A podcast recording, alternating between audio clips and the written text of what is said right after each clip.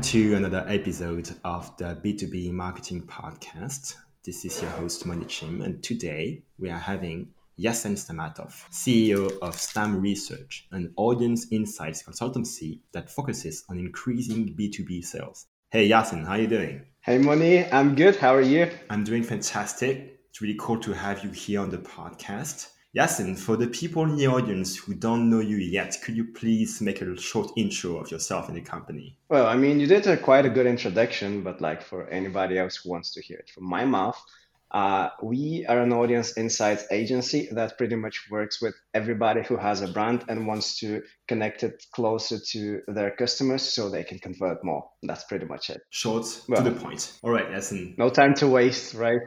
so, what are the biggest challenges in B2B marketing in 2023? Oh man, where like where to start from, right? Uh to be fair, like I work in market research, and as such, I get to see how every project develops from the ground up. And what I notice is most companies tend to uh, tend to completely ignore the market research side of it, and then they think of a product somehow, like maybe the founder had a vision or something, right?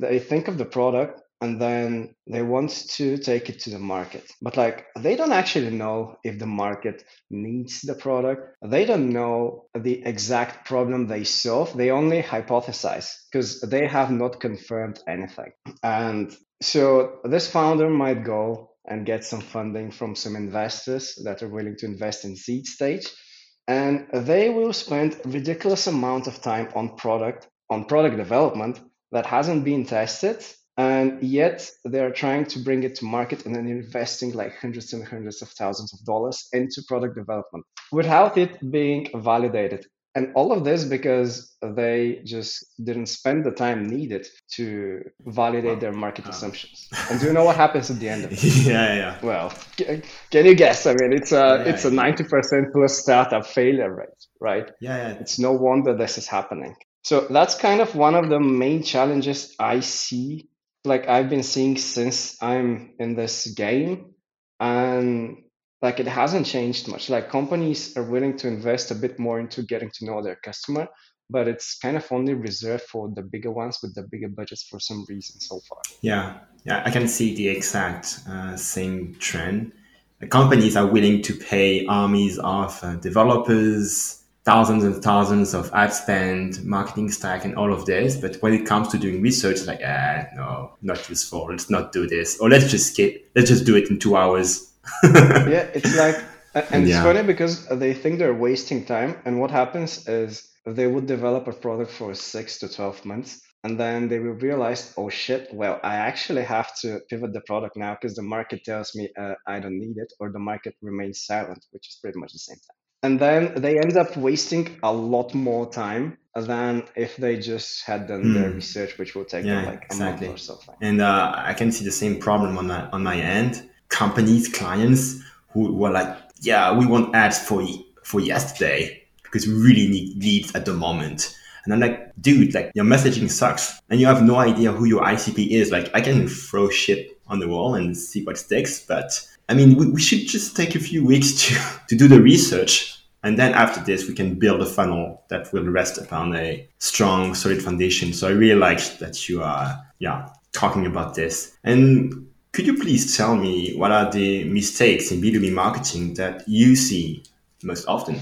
Well, you kind of touched on it with your last sentence. Like you said, the messaging was wrong like a client comes to you and they're trying to get to market with a wrong messaging right? And i think this is really the tip of the iceberg because once you go deeper into okay so why did they get their messaging wrong? Let's see. Do you actually know who is your customer? And they proceed to tell you their icp the ideal customer persona and they think they know it all right? And you're like okay but like let's think deeper about this right now. So what the ideal customer persona gives you is you can tell your marketing department to target that person. Okay. And so it enables the marketing department to reach that person. But then what do you do once you reach them, right? What happens then? Because the sale is not over. Like you're just in front of the person and now you have to do something in order for you to get a sale. And it's like, okay, so now we know you only know your ICP, but you don't know what to say, what they care about, how to lead the conversation towards something that they will find unique and interesting in order for you to make a sale. And so, a very simple question to ask yourself is like, do you know your buyer journey by heart? How customers buy from you? And like, if you cannot answer it, and like, if you cannot talk about this for like, I don't know, five to 10 minutes straight without interruption, uh, it means there's something off and you need to think about it a bit more before trying to proceed with the market. And I think that's one of the biggest mistakes. I don't know, what have you experienced? Yeah, I completely agree with you, and that's a great question to to ask. Um, and uh, I would like to add that um, this buyer's journey doesn't start when they are doing their Google, their first Google search, for example. It can start really before, like they are having conversation with their colleagues or they are having a certain problem in their factory or whatever. Like there are many signals that you actually don't get if you are being a bit passive um, with your, let's say, customer research. Yeah, like uh, it's more really about customer understanding. Like it's, uh, I wouldn't focus too much on the research part. It's really about understanding because what a marketer usually does is, especially a CMO Hmm. or someone at the C level of marketing.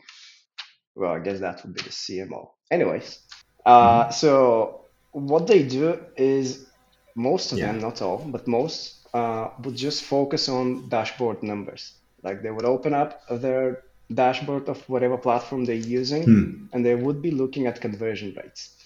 And recently I was put in a situation where I had to do that Hmm. for a client. And I was like, okay, so I realized her problem was she is converting first time shoppers. It was an e commerce store. She was converting first time shoppers, okay. But then only Mhm. I think 12% out of those first time shoppers became second time shoppers. And I was like, okay, well, let's actually understand what converted those second hand, sh- what, what, yeah, those people that bought second time from her. Like, what differentiates them? What did, what, how did they convince themselves to buy? Because her funnel was like, she has no funnel to Mhm. convert anybody to a second time Mhm. shopper. And, I, and we wanted to create that for her. Uh, but like unfortunately she didn't want to dive into the actual customer research and then i was like okay so this is actually what a marketer face they see dashboard they see numbers and when they need information Mhm. such as what i just described like why the fuck did you buy a second time from me right? There's no funnel in place. What made you do that? So i can replicate it. And I just imagine a lot of marketers go through this Mhm. and then they're stopped by either themselves because like if you want to do the research it actually takes a, not a week a month to do it properly. So there's opportunity cost as well and you have to kind of gauge how you're going to do this. And if you're really cornered uh, then you have fear Hmm. and everything else but we go into another domain here What do you think are the biggest opportunities in B2B marketing nowadays? so when you go shopping what do you see I see ads, signs, shops, uh, uh, shop assistants, products. Yeah, there you go. It's like you're walking on the street or you're browsing the internet and you see literally the same advertisement all over and over again, chewed and spewed and spewed by pretty much everybody. Because what everybody does is they go online and they type in Google how to sell to this type of person and they give you some marketing strategies and you just copy paste. Or you go to your Mm. competitors, you take a look at their advertisements and then you get you extract the idea and you try to use it in your funnel. Mhm. But what but, and and this works initially if you're one of the first ones to do that. But nowadays everybody's doing it. And so yeah. the market is saturated at this point. Mm. And so this also creates an opportunity for the people that are willing to open their eyes a bit, right? Because, okay, if everybody's using the same thing, the same words, and yeah, there's like some variations to it, but it's still the same thing. Right now, you just told me, yeah, I see some advertisements, I see something else, right? But like when you see it and you're thinking, oh, that's an advertisement, uh, another company trying to buy my attention. No, thank you. And you scroll past it, right? But then there are these advertisements that you know they're not, mm-hmm. but they do capture your attention because they're unique somehow. And then you're like, okay, so this company is a lot more interesting, right? And right, how do you achieve this differentiation, which is where exactly the opportunity is? Because you only see the tip of the iceberg with this one. Uh, and usually it comes down to understanding what the customer cares about and then seeing where the rest of the competitors uh, are playing, like what is their playing field on this customer map that you have. And then understanding where the white spots are. And then you go there and you target the white spots and you put yourself in a blue market. Mm-hmm. And like, I don't know if you're familiar or uh, your listeners are familiar with a blue market, but for anyone who's not, the difference between a red and a blue market, very simplified, mm. is a red market is just a saturated space, whereas a blue market is where you position yourself uh, as a category of one. And I think that's where the biggest opportunities are. Yeah, I, I think that makes tons of sense. And could you please elaborate on on how on how to capture these opportunities through through research? Right. So uh, there is a lot of strategic work, right? Because uh, at the end of the day, what you want to understand is what the customer cares about, and you create this map, right?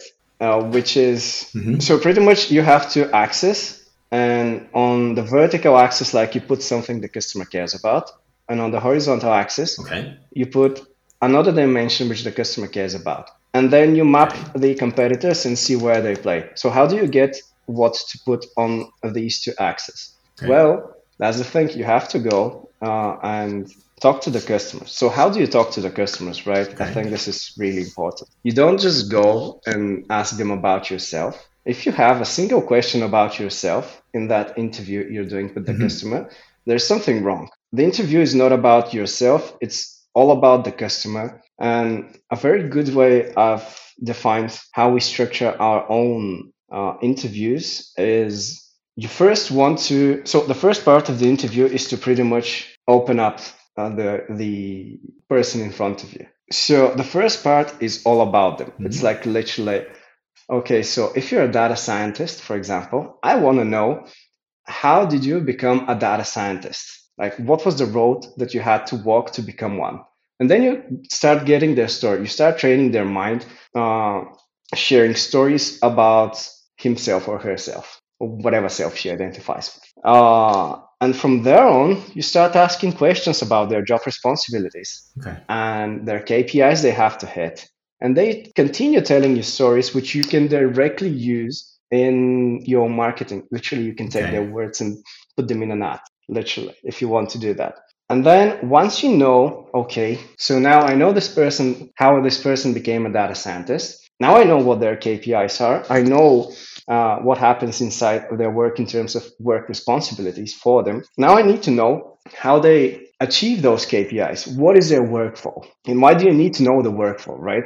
Well, if you're in B2B, you're selling a product or a service to a business. And usually this business will purchase a product because it fits somewhere inside their workflow. And so the goal of this is to understand exactly at what step can you fit this specific product. And so you ask them questions about their workflow. And from there on, like this is where the research can take many different stages depending mm. on where this conversation goes. Like I like to ask about also about their philosophical views because this is really important when you're doing branding as well. Uh, mm. And yeah, like I think this is a re- really good base for anyone who wants to do actual customer research to follow what I just said, and you will uncover quite a lot of ground. Like the average interview length, if you do it correctly, should be about 30 to 40 minutes. And here and there, you will get like the 20 minutes ones, especially with people who are like straight to the point and don't like to talk a lot, right? But like the basic gist is do not talk about yourself. Hmm. Make the customer talk about themselves. They know why they're there. You just have to sit there and listen. That's it. That's a that's a fantastic angle. I haven't thought of this before, to be honest. Um, so basically, focus on who they are, where they're coming from, what they want, and what their workflow is, and you told us about the philosophical yeah. point. Could you please elaborate on this? Which kind of questions are going to ask them to uncover their philosophy? Well, so like if I know they are a data scientist, Uh, and if I stumble across particularly passionate data scientists, because uh, I did this uh, for a client, and so the questions you ask them are like, what fascinates you about your work? So in this case, what what do you find fascinating about data science? And you will be amazed what actually passionate people tell you about this. Like it's pure gold. Mm. One of them was like, I see the world through numbers. Like I walk on the street and I see numbers, oh. right? Uh, like the lights, the lights switch and I see zeros and ones, stuff like that, right? okay. Yeah, and I was like, okay, that is nice. That is interesting. And you also get to know the person in front of you on a deeper level and you genuinely have a nice conversation. Like you should be having fun when you're doing that. It shouldn't feel awkward at all. Like 30 to 40 minutes of interview seems like a large amount of time. So how do you persuade your customers to actually offer you this time? All right. Yeah. So how yeah, do I incentivize? Um, Forty minutes. Well, yeah, uh, yeah, so it depends exactly. on the case, but like usually it is all about uh, providing something in return for their time. It depends on what seniority are you targeting. For example, if you're targeting VPs, CEOs, whatever, you might get away not giving them anything just because like they like to give back, especially if they're successful.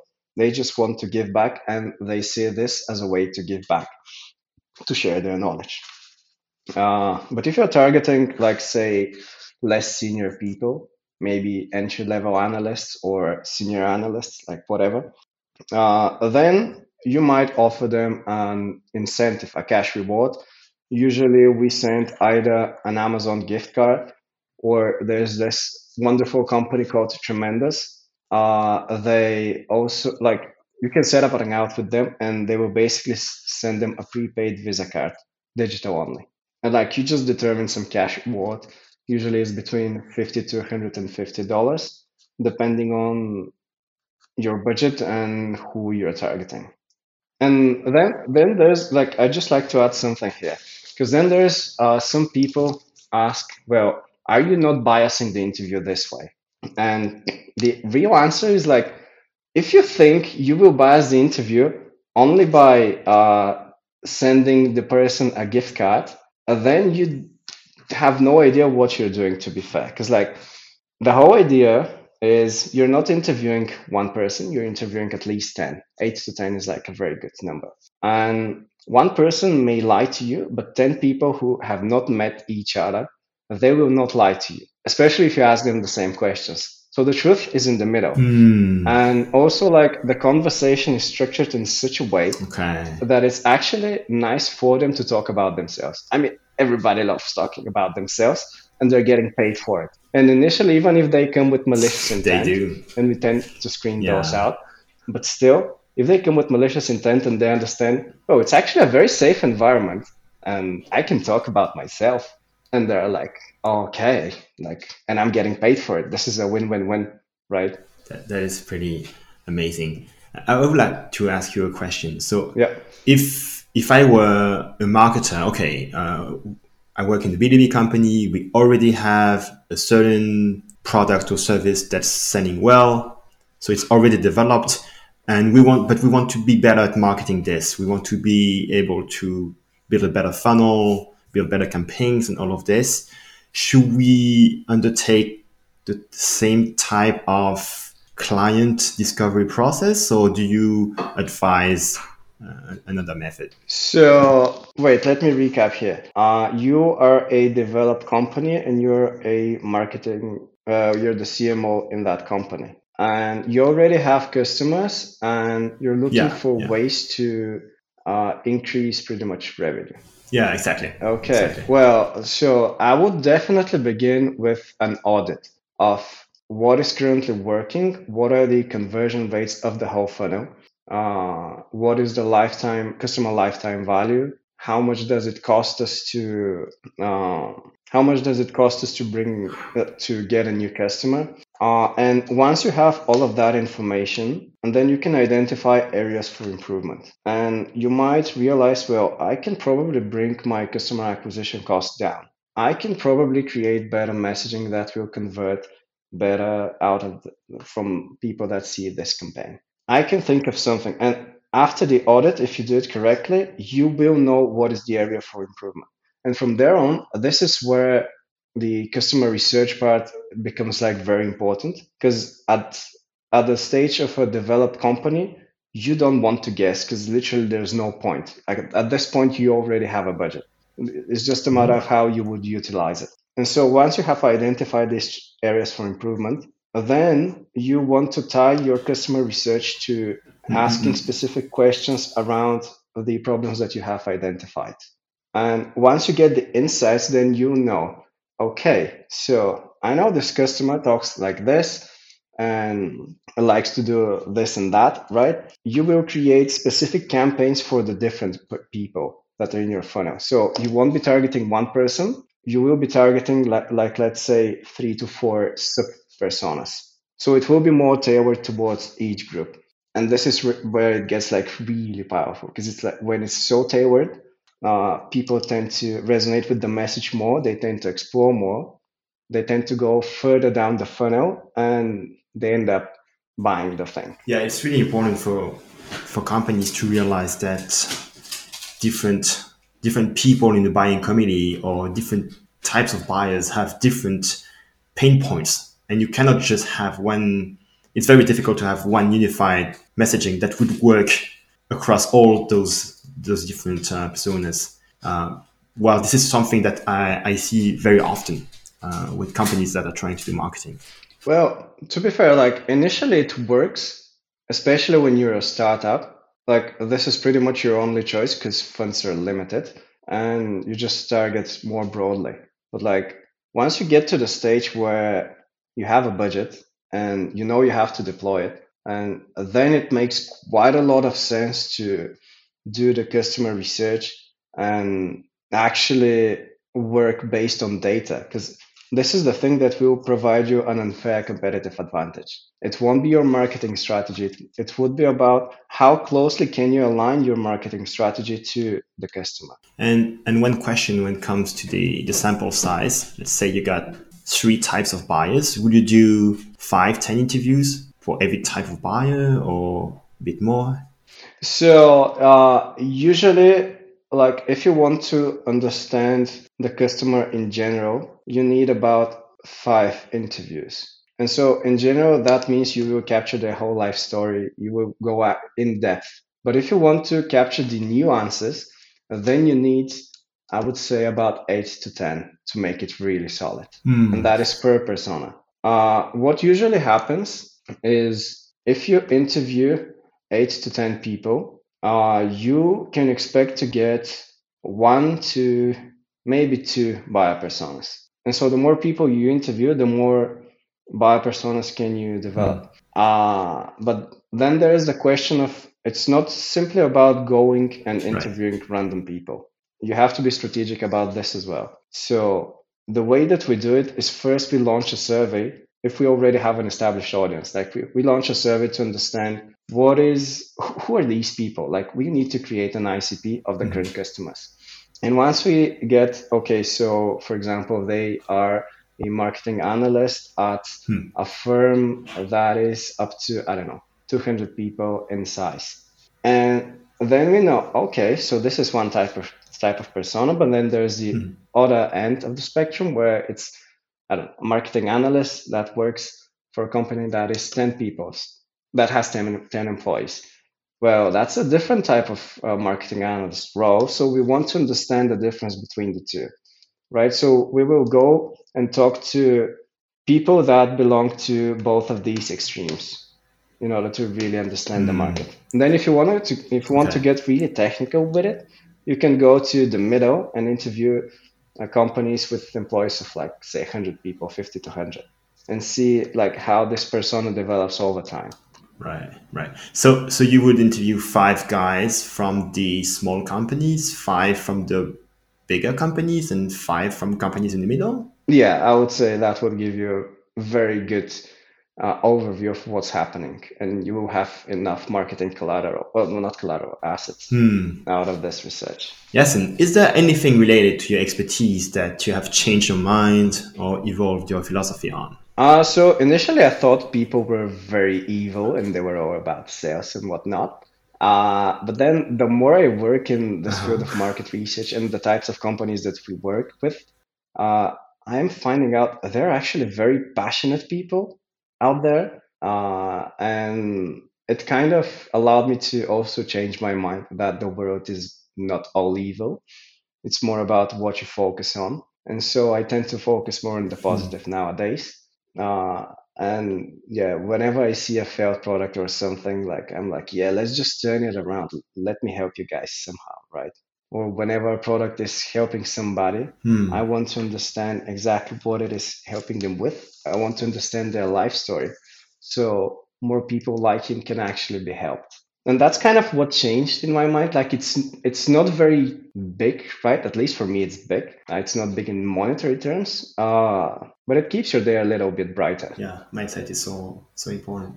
And to wrap up the interview, if you had to give only one piece of advice to you a year ago that will help you to become a better marketer today, what will this advice be? jump sooner that's it Yeah, yeah, yeah. But I it's literally yeah, like where i'm coming from is like j- don't wait Hmm. don't overthink because i'm the type of person who tends to overthink and so to counter that uh, for me is just jump sooner right just jump before you're ready because i've realized you will never be ready anyways that's that's a very good point. That's a very good point. And I, I'm the same as you.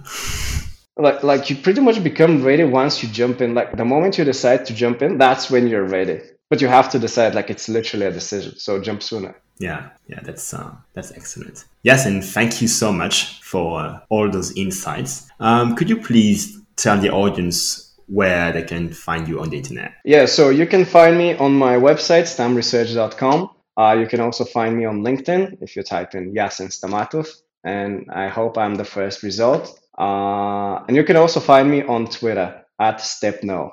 Uh, one question I'm curious about that. Yeah. Do you guys work with uh, French companies as well, or Oh yeah, like uh, actually one of our clients uh, is French. Uh, we don't mind, like we work with everybody who targets an English-speaking market, and we do that because we need to understand the people in order to interview them. yeah, that's for sure. All right. Well, thank you so much. Have a nice one. Bye bye. Thank you as well. It was lovely. See you.